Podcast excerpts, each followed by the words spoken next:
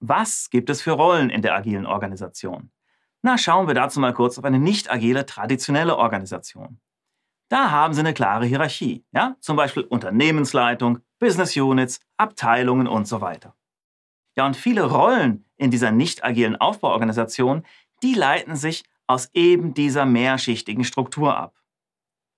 Aber im Idealbild einer rein agilen Organisation, da haben Sie diese Hierarchie eben genau nicht. Stattdessen werden autonome Organisationseinheiten gebildet, die sich selbst steuern. Ähnlich wie ein einzelnes agiles Team sind auch diese autonomen Organisationseinheiten so interdisziplinär besetzt, dass sie Aufgaben eigenständig und ohne Abhängigkeit nach außen lösen können. Ja?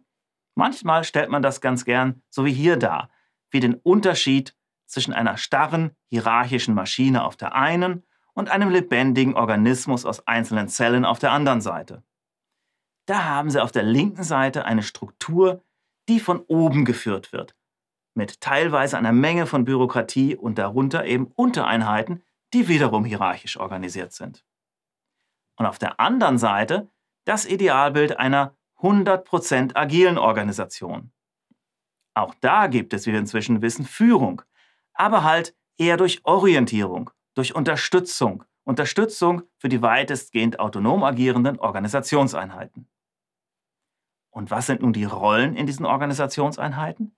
Na, die hängen im Detail davon ab, was ihre Organisation macht und nach welchem Framework sie das macht.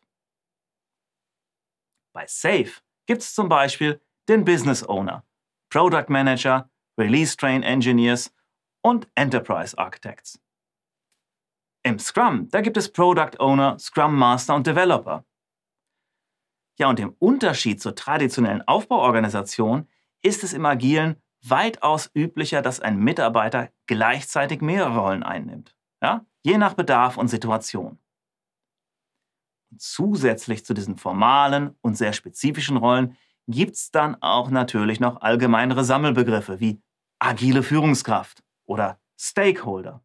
Ja? Auch das sind Rollen, auch wenn nicht ganz so spezifisch definiert. Ein wichtiger Hinweis noch, da das immer wieder zur Verwirrung führt. Im offiziellen Scrum, da hat man vor wenigen Jahren den Begriff der Rolle verbannt und spricht stattdessen von Verantwortlichkeiten. Im Scrum-Alltag und in vielen, was sich aus dem Scrum so abgeleitet hat, da spricht man allerdings weiterhin oft von Rollen. Ja? Aber keine Sorge, Inhaltlich geht es dabei eh immer um das Gleiche.